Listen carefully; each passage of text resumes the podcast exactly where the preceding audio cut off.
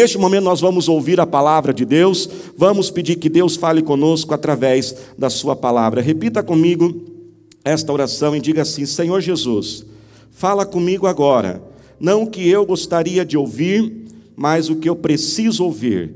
Eu repreendo toda obra maligna contra a palavra de Deus, em nome de Jesus. Amém. Daqui a pouquinho nós já vamos ler o livro de Provérbios, capítulo 24.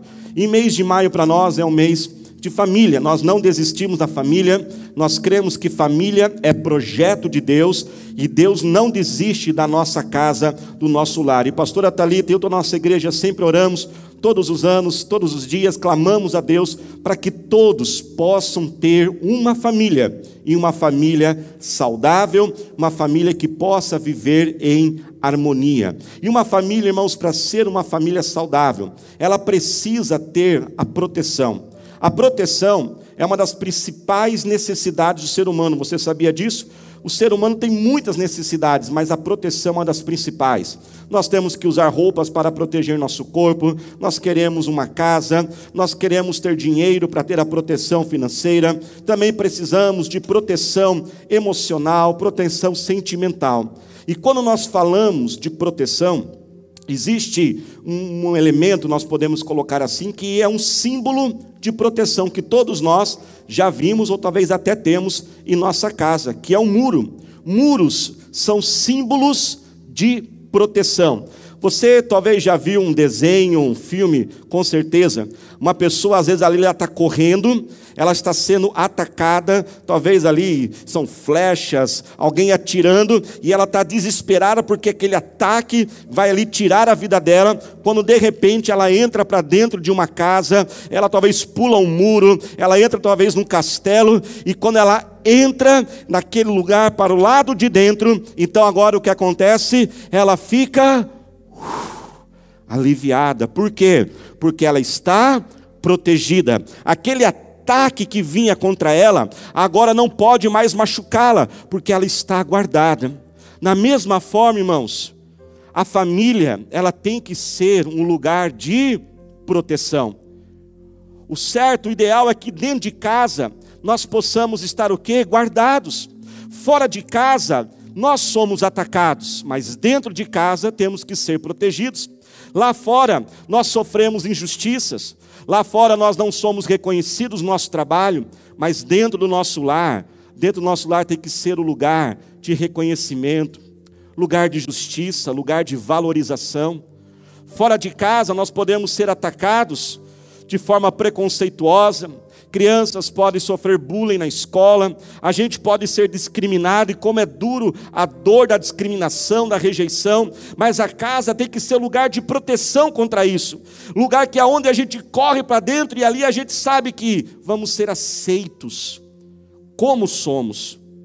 Fora de casa podemos ser maltratados, pessoas podem ser grossas e brutas conosco, mas dentro de casa deve ser um lugar de amor, do carinho, do respeito, da educação. Não pode acontecer o inverso. E, infelizmente é isso que tem acontecido. Muitos de nós temos sido atacados fora de casa e atacados dentro de casa. Não é à toa que nós perdemos o prazer de estarmos em família. Então nós precisamos construir esses muros de proteção. Repita comigo, diga assim comigo: muros de proteção. Mas nós temos que entender que família como pessoas, esses muros não são assim tão simples. Quando nós falamos de muros, geralmente a nossa mente ela pensa em muros de tijolos. Eu queria que você olhasse essa imagem. Muro de tijolos são assim. Olha que coisa uniforme. São todos da mesma cor, do mesmo formato, porque eles são feitos o quê? No mesmo molde, todos iguaizinhos. Não, mas família não é assim. Família não é um muro de tijolos. Família é um muro de pedras. Olha essa imagem agora. Cada pedra é de um jeito, umas são um pouquinho mais escuras, outras mais claras, com formatos diferentes. A nossa família tem que ser este muro, mas como um muro de pedras.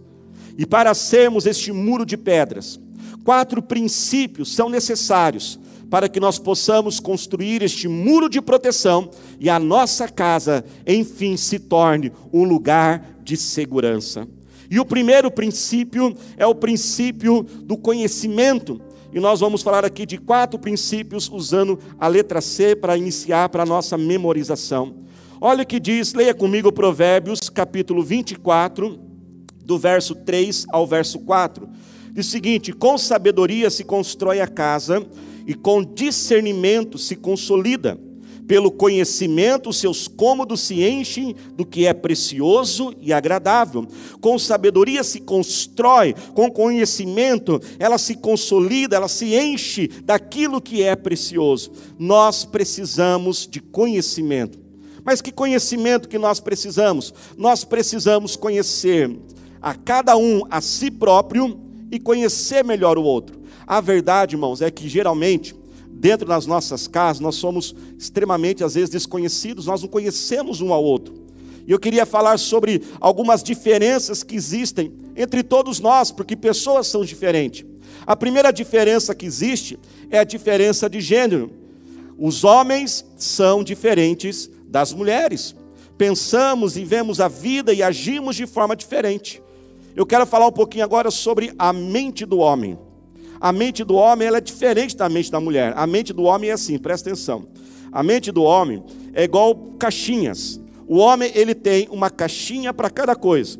Tem a caixinha do trabalho, a caixinha do dinheiro, tem a caixinha da família, tem a caixinha do ministério, e ele não consegue fazer duas coisas ao mesmo tempo.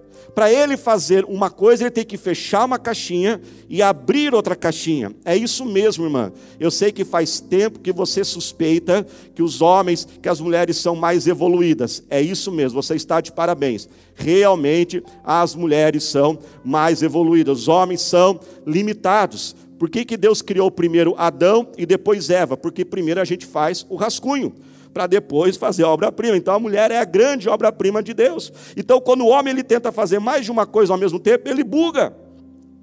Mas existe uma caixinha que as mulheres têm que aprender. E presta atenção, quando eu falo aqui homens, não estou falando de casados, não, todos os homens, solteiros, adolescentes, crianças também, que é a caixinha do nada. Você sabia que existe uma caixinha do nada? E o homem, ele adora entrar nessa caixinha. E o que ele faz nessa caixinha? Nada. E geralmente, irmãos, a mulher não suporta essa caixinha. Ela não suporta ver o homem na caixinha do nada. E ela quer entrar na caixinha do nada. Por favor, irmã, não entre na caixinha do nada. Porque se você entrar na caixinha do nada, ela não vai ser mais a caixinha do nada. Você vai estar lá. E quando a mulher ela entra, ela já quer fazer limpeza, já quer pôr uma florzinha, uma decoração. Não é assim. Agora vamos falar um pouquinho da cabeça da mulher. Por favor, ore por mim agora. Porque é difícil, gente. Enquanto que a cabeça do homem é um monte de caixinha e ele abre uma de cada vez, a cabeça da mulher não assim. A cabeça da mulher é um maranhado de fios. Você já viu aqueles fios assim de novelo, assim, de lã, aquelas coisas? Só que o da mulher não é fio de, de lanço, é fio de alta tensão, sabe? E esses fios, eles estão desencapados. E eles estão mergulhados dentro de uma poção, de um líquido chamado emoções. Quando esses fios encostam, irmãos, aí um negócio complicado.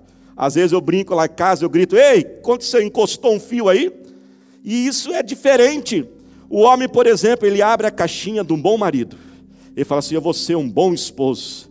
Aí ele vai lá e compra aquele presente para a esposa. E ele paga uma fortuna fortuna, aquela roupa linda. E ele pensa: minha esposa vai ficar muito feliz comigo hoje.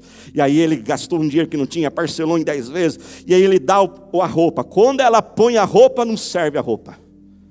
Aí encosta um fio no outro. Aí ela já começa. Você deu essa roupa. Tenho certeza que foi uma indireta para emagrecer, né? Você já está com alguma estratégia. Meu Deus, irmãs, era só um presente. Nós somos diferentes nós temos culturas diferentes, nós temos criações e hábitos, cada um na sua casa cresceu de um jeito, com crenças. Nós também temos uma terceira diferença, que é a diferença de gerações. Cada geração enxerga o mundo de uma forma diferente. Gerações mais antigas, elas falam assim com muito orgulho e dizem: Trabalhei 40 anos e nunca tirei férias. A geração mais nova fala: Vô, o senhor é louco. Não, porque eu tenho uma casa, eu tenho uma chácara, eu tenho não sei o quê, mas nunca viajou, não conhece um outro país. Quem está certo, quem está errado? Os dois estão certos e os dois estão errados. A geração mais antiga tem que entender que o lazer também é algo importante, mas a geração mais nova também tem que entender que não é só lazer, tem que trabalhar, turminha, tem que ralar e tem que ter sim alguns patrimônios, tem que ter reservas. Nós também temos as diferenças de comportamento. Alguns são, como nós podemos né, aprender, alguns são mais apoiadores. O apoiador é aquele que, como diz o nome, ele apoia todos, incentiva todos. Mas tem um problema: os apoiadores não resolvem conflitos. Temos influenciadores, eles se empolgam com a vida e vão fazendo um monte de coisa. Só que os influenciadores têm uma tendência a deixar tudo pela metade, porque no meio de uma coisa já se empolga com outra. Tem aqueles que executam as coisas. Você põe uma coisa na mão dele, ele faz. Só que ele vai atropelando todo mundo, depois tem que ir atrás pegando os corpos, sabe? E tem o sistemático, que tudo tem que ser daquele jeitinho, mas muitas vezes são que inflexíveis. Uma outra diferença que nós temos é a linguagem de amor. Repita comigo, diga linguagem de amor. O que é a linguagem de amor? Linguagem de amor é uma linguagem que onde ensina que cada pessoa ela tem uma forma de demonstrar amor e uma forma de se sentir amada. Às vezes nós vemos muitos conflitos na família. Às vezes, por exemplo, a mãe e o pai, eles têm uma forma de demonstrar amor pelo filho, pela filha adolescente, o jovem talvez, e gosta de falar, você é lindo, meu filho, e gosta de abraçar. Só que às vezes a linguagem de amor daquele adolescente não é ficar recebendo toque e ser abraçado. Ele gosta de ser servido, de gastar tempo com ele. Nós precisamos ajustar essas diferenças. Veja bem, irmãos, nós temos agora diante de nós uma escolha. Ou nós podemos ficar olhando aquilo que é diferente, ficarmos irritados, bravinhos, decepcionados, por que, que ele faz isso desse jeito, por que, que é daquela forma, ou nós podemos ir por um outro caminho olharmos as virtudes e valorizar e ser grato pelo aquilo de bom que a pessoa tem. E usarmos essas diferenças, preste atenção nisso, para nos completarmos e não ficarmos em conflito um com o outro. Mas fazer esse ajuste e um ajudar naquilo que é melhor. Quanto tempo você tem gastado irritado e decepcionado? Que não seja tarde demais para você olhar para trás e dizer: eu fui tolo. Eu desperdicei quanto tempo, quantos dias da minha vida irritado, decepcionado com aquela pessoa da minha família, com meu amigo, com alguém da igreja. E eu quero incentivar você nesta semana. Gaste um tempo nesses dias. Faz um Google lá, entra no Google e faz essas pesquisas. Você pode fazer a pesquisa de temperamentos, de personalidades, de comportamentos. Isso vai ajudar. Conheça, gaste esse tempo conhecendo mais a si mesmo e os outros com quem você convive. O segundo princípio, para que possamos nos tornar muros de proteção, nós precisamos ceder. Se você olhar essa imagem deste muro, você vai ver que cada pedra ela é de um formato diferente. E o construtor, para poder fazer este muro, ele teve que pegar essas pedras e teve que lapidá-las, ele teve que remover algumas partes para que pudesse fazer ali o encaixe. Nós precisamos ser tratados, nós precisamos ser moldados, nós temos que aprender a ceder mais, entender que nem tudo vai poder ser do meu jeito, daquele jeito que eu quero. Muitas vezes eu vou ter que precisar trocar a razão pela paz. E isso é bíblico? Sim, isso é bíblico. E a base do relacionamento é a aceitação. Eu vou repetir: a base do relacionamento é a aceitação. Vamos lembrar de Jesus e Pedro? Jesus chegou até Pedro depois que Pedro negou Jesus. Pedro, muito ali, pomposo, muito entusiasmado, falou assim: Jesus, eu nunca vou te negar, eu dou a minha vida por você, Jesus. Algumas horas depois, Pedro negou Jesus e negou feio. E para encurtar um pouquinho a história, Jesus depois então foi até Pedro resgatar Pedro. E Jesus falou assim: Pedro, você me ama, Pedro. Pedro não podia mais dizer que ele amava Jesus, pois ele tinha acabado de falhar. Pedro então diz: Não, Jesus, eu não te amo. Jesus, eu só gosto de você. E o que Jesus fez, irmãos? Jesus rejeitou Pedro. Jesus disse algo assim, por exemplo: Na minha equipe eu só quero pessoas que me amam muito. Não, Jesus disse: Pedro, apacenta minhas ovelhas. Em outras palavras, Jesus estava dizendo: Eu aceito. Eu aceito você, Pedro, desta forma, mesmo não me amando, somente gostando de mim. Para que nós possamos ter uma família com muros de proteção, nós temos que ceder e muitas vezes simplesmente aceitar e arrancarmos de nós aquele pensamento, aquela missão que parece que a minha missão é consertar os outros. Claro que eu tenho que mudar, os outros também têm que mudar, mas muitas vezes dizer, olhar para aquela pessoa e dizer: ela é assim, é o jeito dela, e eu preciso aceitar. E aceitar a si mesmo, aceitar as próprias limitações e não ficar exigindo demais de si mesmo. O terceiro princípio para que nós possamos ser realmente muros de pedra, muros de proteção. E preste atenção, essa mensagem não é somente para a família, mas para todo grupo de pessoas, pode ser para um, uma equipe de trabalho, pode ser para um ministério da igreja, uma célula, um grupo de pessoas qualquer. Ela precisa ter esses muros de proteção. E o terceiro princípio é o princípio da convicção.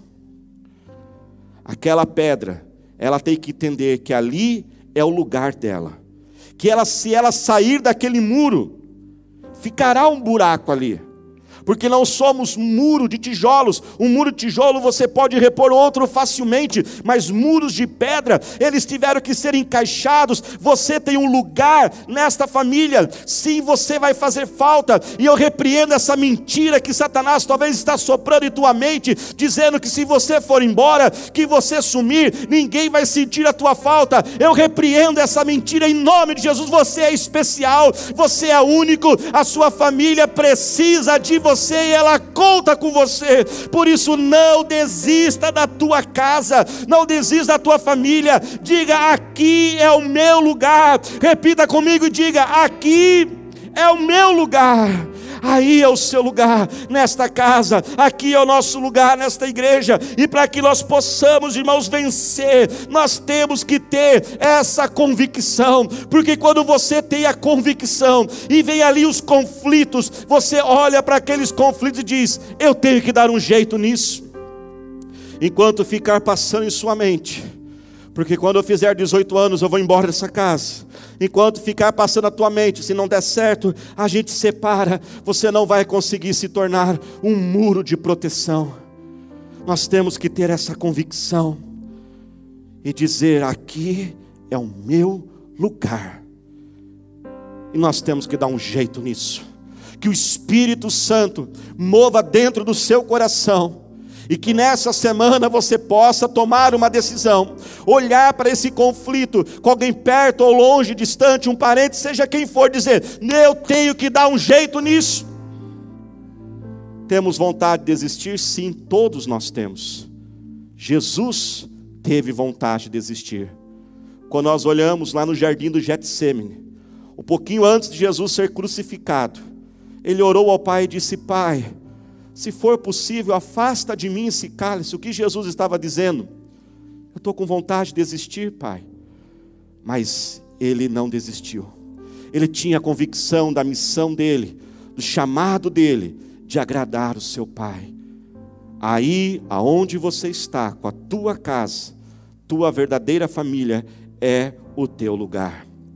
E o quarto princípio, para se tornarmos muros de proteção, nós precisamos do maior, do melhor e o mais perfeito construtor.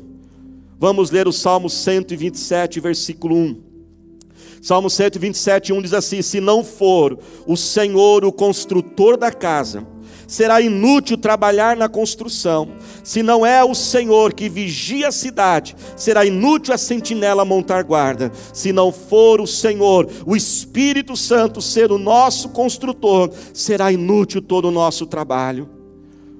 Uma família harmoniosa, uma família em paz, uma família vitoriosa, e veja bem, não perfeita, porque família perfeita não existe, mas uma família aonde a alegria, a bênção do Senhor é um milagre. Só o Espírito Santo é que pode trabalhar em nosso coração. E eu convido você, se você pudesse colocar de pé neste momento, e chamar agora o Espírito Santo sobre a sua vida e pedir que ele seja o construtor da sua vida, seja o construtor da sua casa. Talvez até hoje você tenha tentado por si próprio, você tenha tentado resolver todas as coisas, talvez você tenha se dado muito mal nessa tentativa, ou até tenha se dado alguma forma, de uma forma assim podemos dizer bem, mas você não pode, você não simplesmente pode e precisa viver bem, você pode viver o melhor de Deus. É o Espírito Santo que age dentro de nós, que molda o nosso ser. É o Espírito Santo que é aquela força que nos freia. Sabe quando dá aquela vontade de falar poucas e boas coisas, aquela vontade de existir, aquela vontade de largar de tudo, aquela vontade de xingar, aquela vontade de irritar, o Espírito Santo ele nos controla e nos freia mas também é o Espírito Santo que nos impulsiona, que faz a gente abrir a nossa boca, que faz a gente sair daquele cantinho aonde estamos magoados, chateados e não queremos falar com ninguém.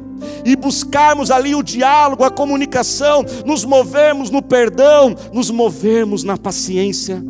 Que o Espírito Santo seja este construtor da nossa vida que a sua casa ela seja um lugar de proteção, que a gente possa correr deste mundo tão difícil de tantos ataques para dentro do nosso lar, que nossa igreja seja um lugar de muros de proteção, muros de pedra. E nós vamos orar neste momento. Se você puder, se coloque de pé aí. Se tiver mais alguma pessoa junto com você, nós vamos clamar agora ao Senhor. Não desista da sua casa. Não desista de formar uma família eu quero falar com você que já se decepcionou muito, foi muito ferido, talvez foi traído, e você talvez tenha tomado e pensado, sabe do que? Vou viver a minha vida no meu cantinho, no meu jeito. Não, ninguém foi feito para viver sozinho. É difícil vivermos em pessoas, com pessoas, sim, é difícil, mas se o Espírito Santo for o nosso construtor, é possível. Eu quero repetir, é possível sim termos uma família harmoniosa com a presença do Senhor. Vamos orar agora. Pai, nós oramos a Ti neste momento, Senhor. E clamamos agora, Pai, o Teu nome, Senhor. Pedimos, ó Pai, a Tua bênção sobre o nosso lar, sobre a nossa casa.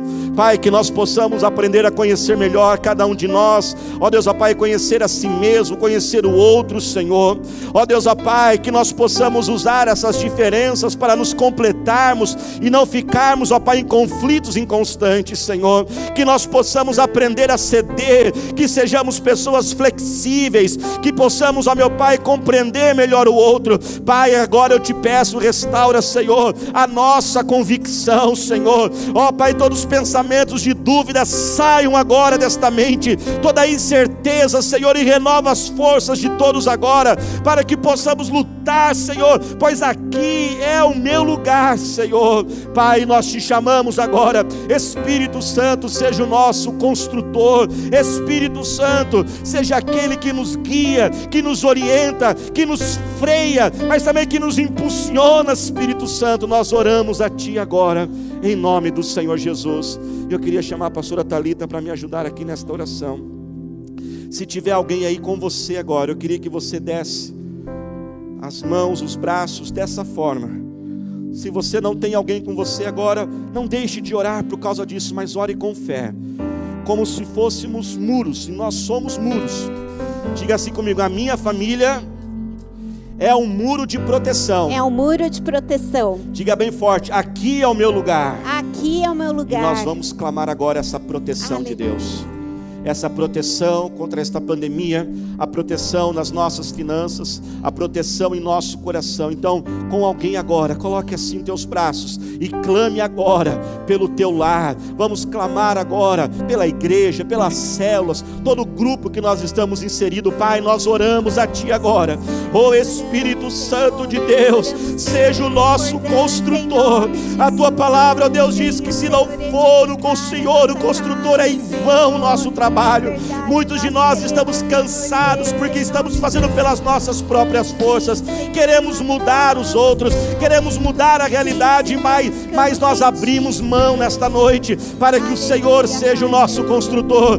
Pai, nós declaramos agora a tua proteção. Venha nos proteger, Deus, ó Pai, desta pandemia, deste vírus. A tua palavra diz, ó Pai, que praga nenhuma chegaria à nossa casa, à nossa tenda, Senhor. Livra-nos, ó Pai, de todo mal. Pai, eu te peço agora a proteção na vida financeira, Senhor. Pai, nós declaramos que não serão tempos difíceis, não serão tempos de escassez, mas serão tempos, ó Pai, de novas experiências que Jeová Jireh se manifeste na vida de todos agora. Tira, Pai, da onde não tem e supra a necessidade, mas leva a multiplicação. Pai, venha nos proteger em nossa alma, nos proteja do medo, do pânico, do desânimo, Senhor. Pai, nós começamos a orar agora e declaramos, ó Senhor, em nome do Senhor Jesus, oh Espírito Santo, entra nesta casa agora, entra neste lar, Espírito de Deus,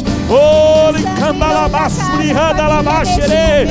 Pai, vai levantando, levanta o caído agora, cura o enfermo, Senhor, toda célula cancerígena eu declaro seja queimada agora, trocada por uma célula nova.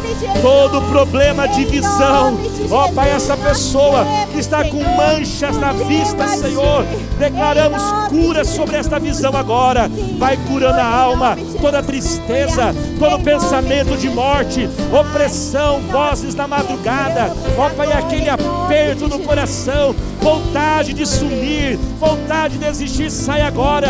Todo vício seja quebrado em nome de Jesus. Pai, nós declaramos a cura, a libertação, a restauração para a honra, para a glória do nome de Jesus, pois tu és, Pai, o nosso construtor. Em nome de Jesus.